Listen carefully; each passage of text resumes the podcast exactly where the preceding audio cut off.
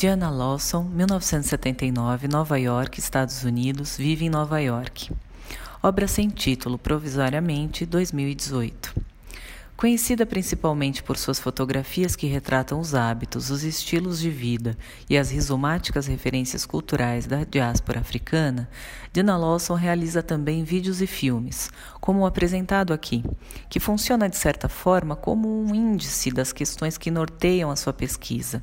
Ao justapor imagens do público a registros de grandes eventos esportivos, musicais e religiosos na África e nos Estados Unidos, a artista evidencia as filiações e as contaminações entre âmbitos distintos da cultura negra, inserindo sua reflexão numa perspectiva histórica, mas também quase mística, na qual o tempo, como as imagens da segunda parte do vídeo, parece ter a capacidade de retroceder.